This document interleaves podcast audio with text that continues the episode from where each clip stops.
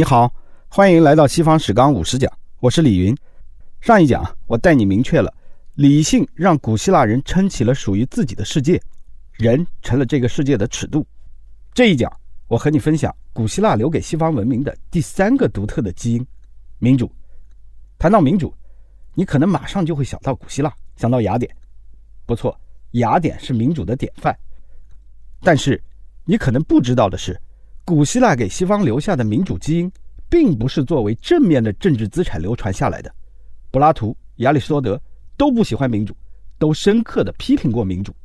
西方在后面的两千多年里，也都不喜欢民主，一直把它看成坏政治。即便是这样，民主还是留下来了，并且成为了今天西方乃至整个世界的政治共识。我们就来看看，为什么民主这么不招西方的古人喜欢，但是最后。又成了西方文明的基因。我先带你看看民主在古希腊是什么样子的。民主啊，就是人民当家做主。我在前面讲过，古希腊的人文特质是针对神和宗教来说的。人民的统治和神的统治是相对的，人做主了，神就不能做主了。所以啊，民主就带有浓重的人文的味道。它意味着君权神授不灵了。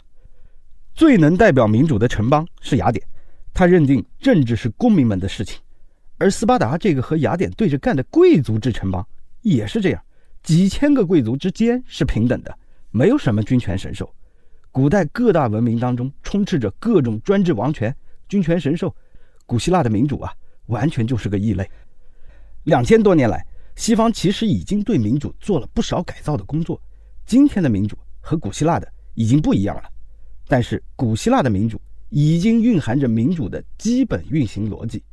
民主是古希腊人的日常游戏，它有三条基本运行的规则：第一，平等的公民资格；第二，抽签或者多数决定的决策规则；第三，政治是公民自己的事业。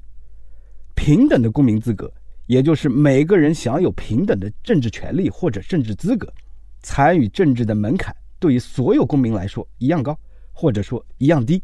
这在讲身份、讲血统、讲神的眷顾的古代社会啊，是很少见的。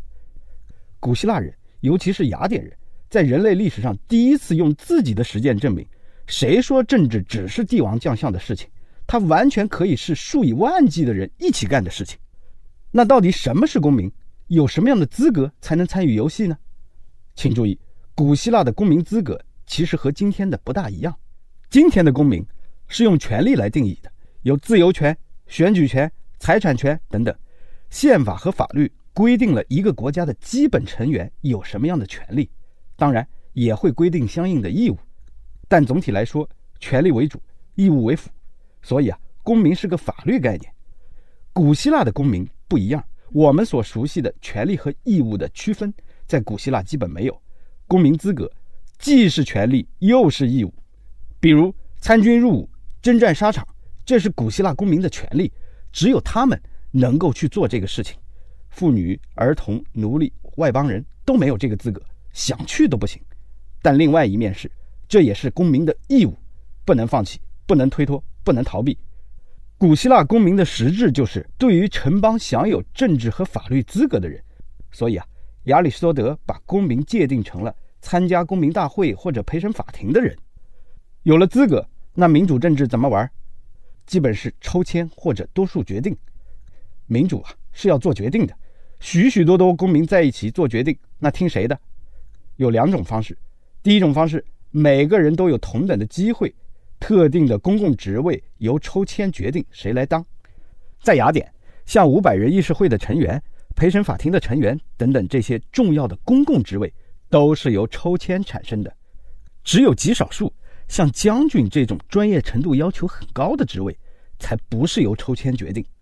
但是将军这样的职位也是由公民大会或者五百人议事会来任命的。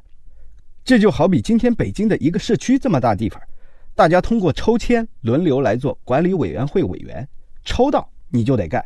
少数专业职位由委员们一起决定谁来做。民主除了通过抽签和任命来分配政治权利，还有自己的决策规则。就是由多数人决定事情该怎么办，公民大会或者五百人议事会就是服从多数的决定。正是在这里，民主和理性成了亲密战友。公民们一起来做政治决定，那就只能商量着来嘛。商量就是讲道理，就必须靠理性嘛。古希腊人也就在玩政治的过程当中变得越来越理性了。但请你注意，理性可以让民主兴盛起来，也会让民主走向衰败。你可能知道，古希腊哲学有一个重大的转折，叫做从天上到人间。第一代哲学家，比如我们上次提到的泰勒斯、赫拉克利特，叫做自然哲学家。他们最关心的是通过时机的问题，把世界的构成和运行规则说清楚。第二代哲学家叫智者，他们关心的是人事儿。后来的柏拉图曾经写了很多关于智者的对话录，很重要的一个目的就是批评这些智者把民主搞坏了。因为民主政治里边有一个很重要的机制是辩论，谁在公民大会上雄辩滔滔，就容易赢得自己想要的政治决定。而智者们呢？就是教人们锻炼口才，而且收费。民主当然不能只是逞口舌之力，利用雄辩操纵民意，实现私利。从此往后就一直是民主的致命伤。智者们的成功，恰恰是民主走向劣质化的重要原因。但是你可以看到，古希腊民主政治居然是靠一大批哲学家来提供智力支持的。它最早的体现了培根那句名言：“知识就是力量。”平等的公民们一起玩政治，他们就会把政治当成自己的事业。城邦属于公民，大家一起经营它，一起热爱它，参与到城邦的公共事务当中去，必要的时候为城邦奉献。这个和帝国王朝的差别很大。如果统治是来自神对某一个人或者某一家人的眷顾，那我姓李的为什么要服从你姓刘的统治，就始终是个问题。所以啊。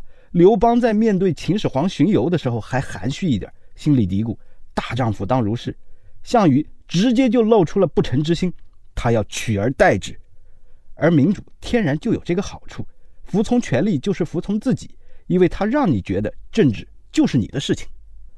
古希腊人热爱自己的城邦，把政治当做自己和公民同胞们共同的事业。最好的证据就是这篇著名的演说。伯利克利在阵亡将士国葬典礼上的演说。伯利克利啊，是雅典最伟大的政治领袖。在与斯巴达开战后不久啊，他发表了这个演说。他激情澎湃地讲：“我们的制度之所以被称为民主政治，因为政权是掌握在全体公民手中，而不是在少数人手中。雅典是我们为他慷慨而战、慷慨而死的城邦，每个人都应当承受一切痛苦，为他服务。”这篇著名的演说啊。是歌颂民主的经典，它传达出一种伟大的信念：自由、民主和爱国奉献是高度一体的。两千多年后，林肯做了格底斯堡演说，几乎就是他的现代翻版。你可以把这两篇演讲找来对着看看。简单总结一下，民主是什么？就是公民平等、抽签或者多数决定，还有爱国奉献这么一种政治。柏拉图、亚里士多德为什么说它是个坏东西呢？古希腊的民主啊，尽管运行的还不错，但古希腊人也觉得它有毛病。柏拉图、亚里士多德都批评民主，针对上面讲过的民主运行的三条规则，他们都有深刻的反驳。比如，人和人之间为什么是平等的？在什么意义上是平等的？人和人之间的平等如果不是绝对的，那抽签和多数决定的规则就站不住脚了。辩论看起来很理性。实际上是别有用心的人在利用大多数人的激情和愚昧来实现自己的私利。刚才提到的那些智者就是这样。爱国这种激情和理性存在着深刻的对立，它很可能是盲目的、自私的、愚昧的。民主是多数人的统治，这个多数人肯定是穷人。穷人激情有余，理性不足，他们不会想着长治久安的大计，而永远盯着眼前的蝇头小利。他们掌权了。很容易被巧舌如簧的人操纵，最容易做出来的事情就是集体的自私自利。民主在古希腊的恶行最典型的例子就是苏格拉底之死。通过辩论和投票，居然是可以判人死刑的，而且被判死刑的居然是全希腊公认的最有智慧的人。苏格拉底没有杀人放火，没有通敌叛国，他就是爱和人在街头聊天结果雅典人给他安上了亵渎神灵和毒害青年的罪名。如果民主可以随意杀人，人民和暴君又有什么区别？什么坏事干不出来？正因为民主内含着这种巨大的危险，西方在之后的两千多年基本上就遵循了柏拉图、亚里士多德的教导，把民主当作暴民统治，当作最糟糕的政治。既然民主长时间充当了反面教材，那他为什么还留下来了呢？正是因为柏拉图、亚里士多德的批评，恰恰从反面有力地提醒了西方人，民主这个东西是有过的。经过两千多年的各种努力，民主也就不断地被改造，逐渐符合了很多政治的好规矩。再配合很多使它可以良性运转的条件，它慢慢成了好政治。